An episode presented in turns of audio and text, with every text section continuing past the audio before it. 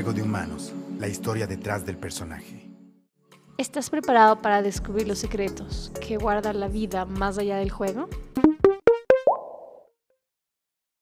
Regresamos a la última parte de este podcast. ¿Cómo la estaba pasando, Dani? Muy chévere, la verdad. Ha estado más divertido de lo que pensé que sería. Ah, sí, bien, qué bueno. Llenar tus expectativas y la de todo el público. Déjenos, ¿qué tal han estado? ¿Qué les deja resonando? Porque de seguro sé que no es la última vez que estaremos acá. Así que ahí nos pueden dejar sus mensajitos y le preguntamos, ¿te parece, Dani? Claro que sí. No, esta es tu casa. Buenísimo, gracias. Así que cerrando esta parte de, del marketing, ya hablamos de distintos canales. Y bueno, tú estabas diciendo justo que suena más fácil de lo que realmente es, porque en esto Mm, cuando tú vas a hacer ads necesitas armar un, un, público, un presupuesto, dividirlo para las distintas redes, los distintos contenidos y en cuando lo lanzas puede ser que alguno no esté funcionando, no está dando una buena tasa de conversión. Nos puedes dar como igual valores promedios o rangos que nos puedas decir. Por ejemplo, si, está, si, tú, si te estás costando tanto por, por clic o tanto por mil views, estás como en, este rango y está bien, si no, preocúpate y cambia porque... Y cuando no, no te está entrando dentro de estos rangos, ¿qué es lo que primero vas a cambiar? Ok. Mm, bueno, en redes como Instagram, TikTok y demás es muy variable. Pero digamos que en YouTube, que es como hay una, un tipo de campaña principal que se usa, porque es que en las otras hay muchas posibilidades, te diría que mm, el rango, no sé, o sea, de costo por view ideal, yo creo que tienes que estar entre 6 y 10 pesos colombianos. No sé, son dólares, ¿cuánto será?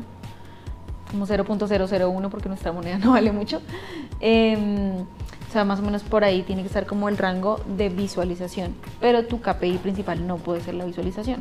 Tiene que ser engagement, ya sean suscriptores o ya sean comentarios o likes porque tu KPI de visualización es solamente para un momento muy particular de los proyectos, que es cuando están muy altos y tienen que lograr como unas metas de percepción. Pero si ese no es el caso, o sea que es el 90% de los proyectos, em, tienes que enfocarlo más hacia ese KPI de engagement y ahí tienes que salir a buscar suscriptores que no, que no suban de los 2.000, 4.000 pesos colombianos. Em, más o menos por ahí debe estar.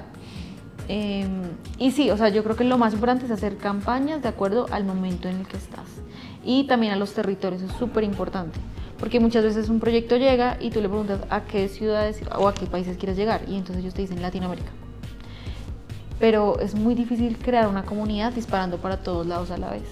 Entonces la recomendación es focalizarlo a un territorio, incluso aunque eso haga que de pronto sea un poquito más costoso, que cuando entre más cierras el, la segmentación a veces es más costoso, pero eh, yo siento que ese costo lo vale si logras llegarle a un público que tenga mucha más posibilidad de, de, conectar contigo.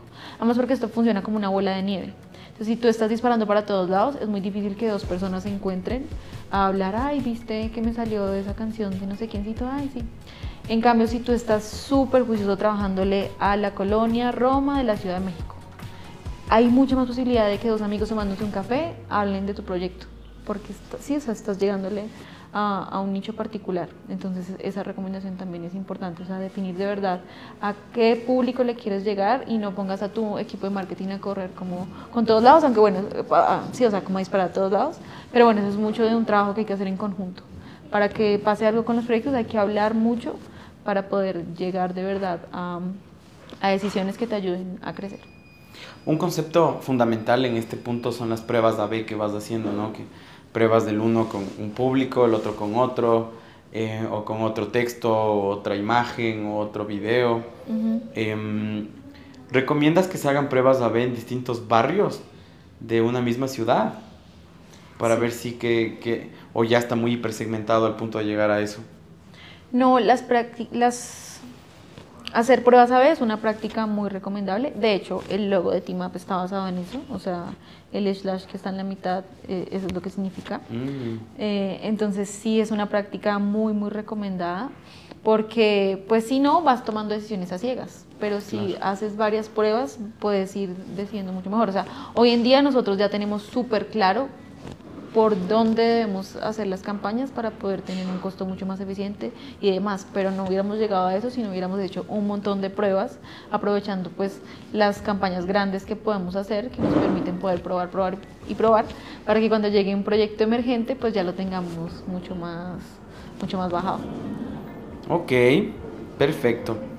De todo este mundo, para cerrar la parte de marketing, ¿hay algo que tengamos que tenerlo en cuenta como productores, managers y artistas? Mm, te voy a decir algo muy básico y es que en todo este tema del marketing hay que aprender a manejar la frustración y entender que mm, muchas veces el proyecto con el que tú conectas más, que tú amas, que, que, tienes toda la fe, no es necesariamente con el que la gente va a conectar y tienes que entenderlo, estar abierto a eso y abierto a que si esto pasa, sigue, o sea, un proyecto musical no se puede acabar porque de pronto no tenga el éxito tan grande que, que tú esperas. Entonces, sí, como aprender a, entender eso y que, y que tu proyecto también no dependa solamente de los números. Porque también siento que por eso es que muchos proyectos se acaban rápido o, o, o sea, no siguen con esa terquedad que es la que hace que los artistas sean artistas, eh, porque se obsesionan con los números. Y eso es una parte, pero no es todo. Ok, entonces si vemos a alguien que hoy tiene de 2.000 a, o 5.000 a 20.000 seguidores en Instagram y en esos han sido sus dos, tres primeros años de carrera, en la recomendación para que sea su, su user journey o cómo se va a poner su, su funnel de conversión sería la parte de arriba, trata de volverte viral en TikTok y de TikTok llevarlo a Instagram o Facebook, depende de la comunidad donde estés y de ahí YouTube? ¿O cómo, cómo podrías tú definir este viaje de estrategia que sería ideal para creación y ampliar tu comunidad? Pues yo no creo que sea así como una ruta tal cual que todos deban seguir. Lo que sí creo es que hay un camino que hace, o sea, cuando yo empecé a trabajar en marketing musical no había un camino así tan claro, o sea, no tenías una forma de viralizar la música tan fácil, que tampoco es que sea fácil, pero, pero antes era mucho más difícil, o sea, crecer una comunidad en Instagram hace cuatro años sin Reels era mucho más difícil. Entonces, hoy hay un camino, puede, ese puede ser uno, eh, lograr la viralidad en TikTok, pero que no sea solamente una, un proyecto de solo TikTok, sino que en las otras redes tengas presencia y una presencia coherente para que si alguien va a buscarte, pues también pueda conectar contigo. eh, que si entra a cualquiera de los demás Y con ustedes, la más deseada entra en escena. Ay, Dios mío, perdón. Acaba de llegar. Esos, estos asistentes de acá están muy malos. Dejaron pasar a Teki. Ahí la ven. Saluda. Eso, calma, eso, calma. Hola, mi vida. Acaba de llegar de la escuela. Bueno, ahí le pasamos un rato. Mientras saluda bien a su madre. Hola, mi amor. ¿Será que te vas a calmar? No. ¿Te vas a calmar? A ver. Ok. ¿Será que la dejamos ahí o, o no? Si sé? se calma, sí, de una. A ver. ¿Quieres salir? Te aquí relájate para que salgas en el video, por favor. Ya estamos cerrando. Ay, mi vida. Esos, Ha sido la más nombrada que te quiso. Esos ayudantes tienen huevo. Yo creo que sí lo logramos. ¿Sí? Ya, de una. Ok, listo. Volvemos. En 3, 2, 1. Yo ya he estado lleno de pelitos. 3, 2, 1. Ok, entonces decíamos que no existe un camino, un camino único que pueda hacer que te va a hacer viral o que va a hacer crecer tu comunidad, pero ciertos patrones que tú puedas compartirnos de por dónde llevar la cosa. Pues sí, ese es un camino, lograr la viralidad en TikTok y tener una presencia coherente en las demás redes, o sea que si la gente te va a buscar en Instagram tengas contenido constante, que muestren la esencia de lo que eres y no solamente que compartas que sacas música ya, eh, que si van a YouTube encuentren todo también muy optimizado, que la parte de comunidad esté optimizada, que esté subiendo shorts. Eh, que en Spotify también te estés moviendo, porque muchas veces como que la gente solamente sube la música y no se acuerda que hay que tener el artist pick siempre actualizado, que si haces fecha, que si haces fechas eh, estén actualizadas en, en, Spotify también que salgan ahí tus próximos shows. Em, que te hagas playlists también constantemente en Spotify y que la gente también conozca de la música que te gusta.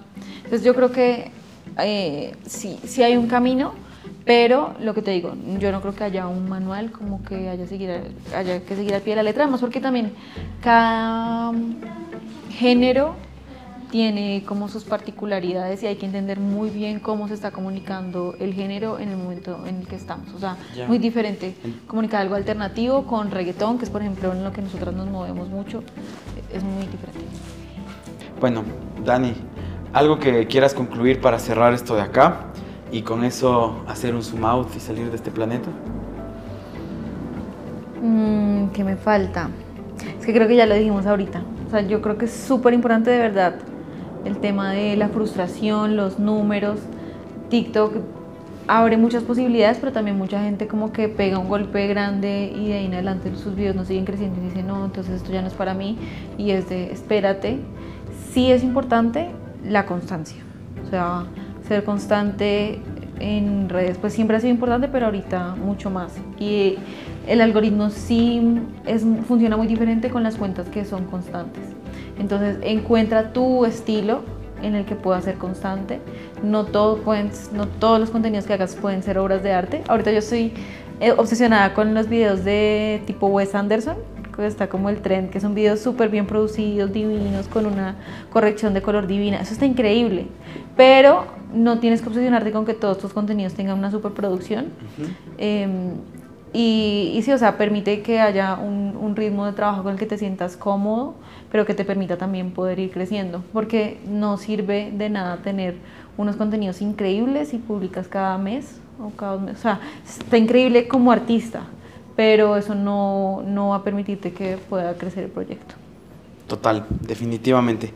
Con eso vamos a salir un rato de este planeta Tierra y recordar que la vida va más allá que el juego de manos. Eres feliz, Dani. Sí, soy feliz. Sí, la verdad siento que tengo una vida... ¿Qué es felicidad para ti? Va con todo, tin, tin, tin. Em,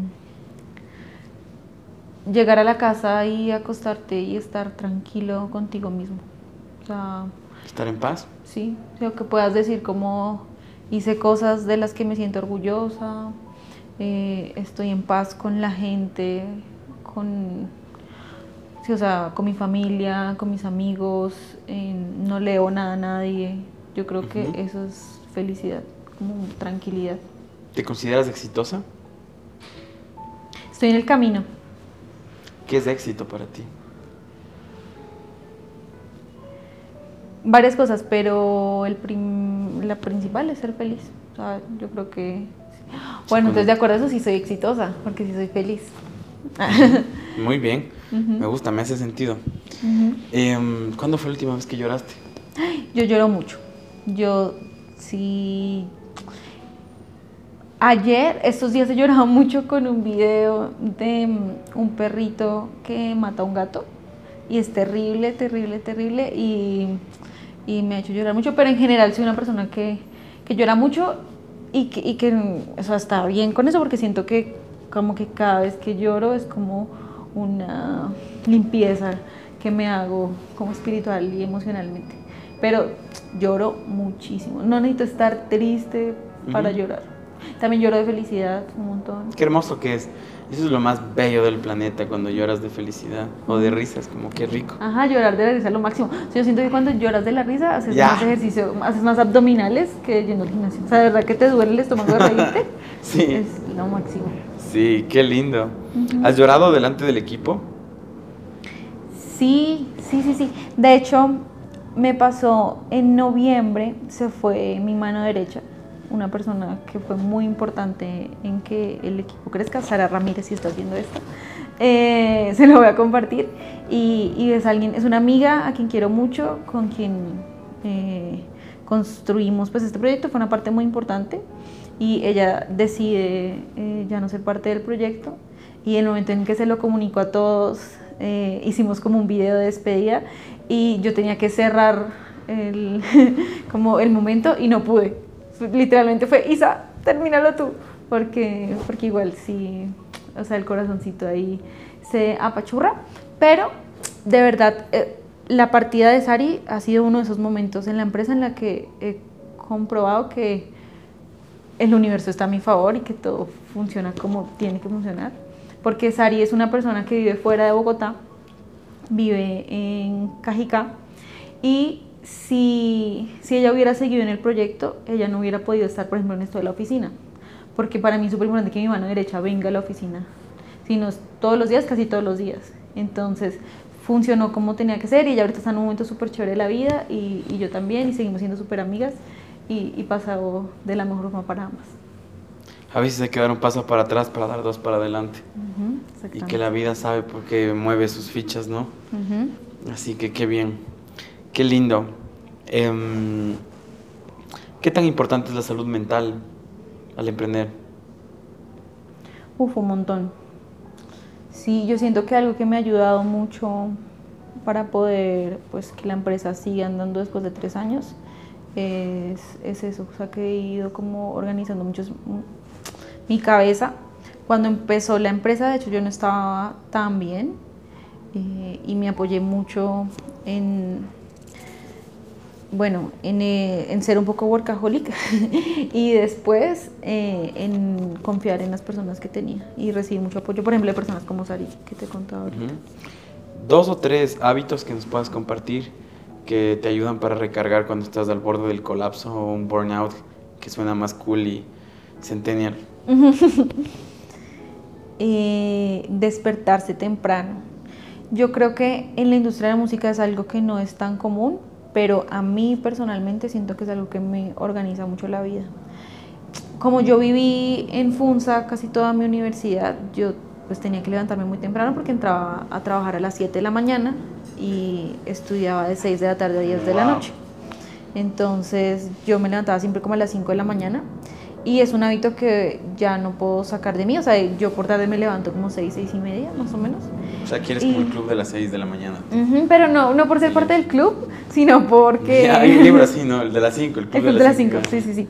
Eh, pero, pero lo hago más porque, pues, por, por mi propio costumbre. club. Exacto, este es mi club. el club de los funzanos, no mentiras.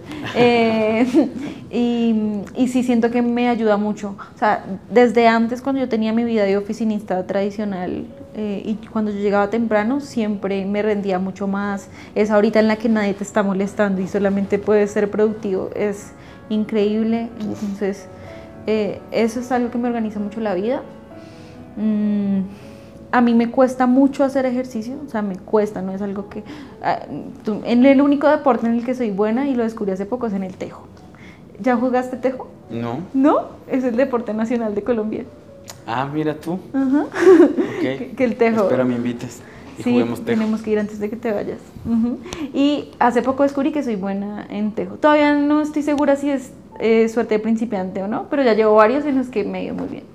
Bien. Eh, pero en general el deporte es algo que me cuesta mucho y ya llevo como un año forzándome a hacer juiciosamente yoga y, y otro ejercicio que hago ahí raro. Se llama Kao, que es una mezcla de un montón de cosas. Eh, y sí siento que la cabeza está mucho más tranquila, sudar, o sea, salir con esa sensación de, de, de verdad estar escurriendo y decir sí soy capaz. O sea, aunque no me gusta, soy capaz de hacerlo y si soy capaz de esto, porque no soy capaz de muchas cosas más. Eh, entonces sí, eso siento que sí es un hábito que, que, ayuda mucho. Yo creo que sí es importante que todo el mundo encuentre como cuál es el ejercicio con el que se siente cómodo, porque yo muchas, mucho tiempo intenté ir al gimnasio y, y lo odié y perdí mucha plata pagando mensualidades de gimnasios a los que no iba nunca porque me parecía horrible, porque no me gusta cómo me miran, porque no me gusta, muchas cosas de los gimnasios no me gustan pero ya siento que encontré un ejercicio que me gusta y que me ayuda como a mejorar ese tema de hábitos. Y ¿qué otra cosa será? Llama a tus papás, llamar a los papás, mm. ¿cómo estás? ¿Qué pasó? ¿Cómo está todo? Estar presente para ellos. Creo que ese es otro hábito importante. Qué bien. Qué bueno, me quedo con ese que muchas veces me hace falta en esta última etapa de mi vida de nómada digital. Voy viajando y a veces siempre están en mi corazón y en mi mente, pero sí hace falta esa raíz, así a veces ese solo estar en casa y recordar a volver a ser ese niño que siempre eres para tus padres, ¿no?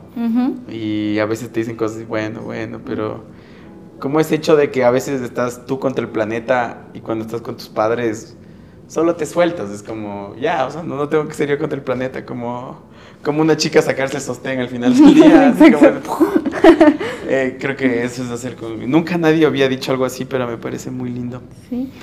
Y, ah, perdón, hay algo rápido, es que yo creo que a los papás no hay que darlos por sentado. O sea, yo siento que cuando yo vivía con mis papás hablaba mucho menos que ahora que nos vivo con ellos. Y los aprovecho mucho más. Y no debería ser así. O sea, no deberías tener que irte de la casa para darte cuenta que tienes ahí una Biblia, eh, que están a tu disposición, que no te cuesta nada, que te van a enseñar un montón de cosas y que muchas veces no las aprovechas. Y que a veces vas a buscar amor afuera o alguien que te escuche cuando tienes a alguien a tu lado que lo estás ignorando completamente. Totalmente. Ok, buenísimo. Me he divertido un montón, he aprendido muchísimas cosas. Te agradezco por todo este espacio.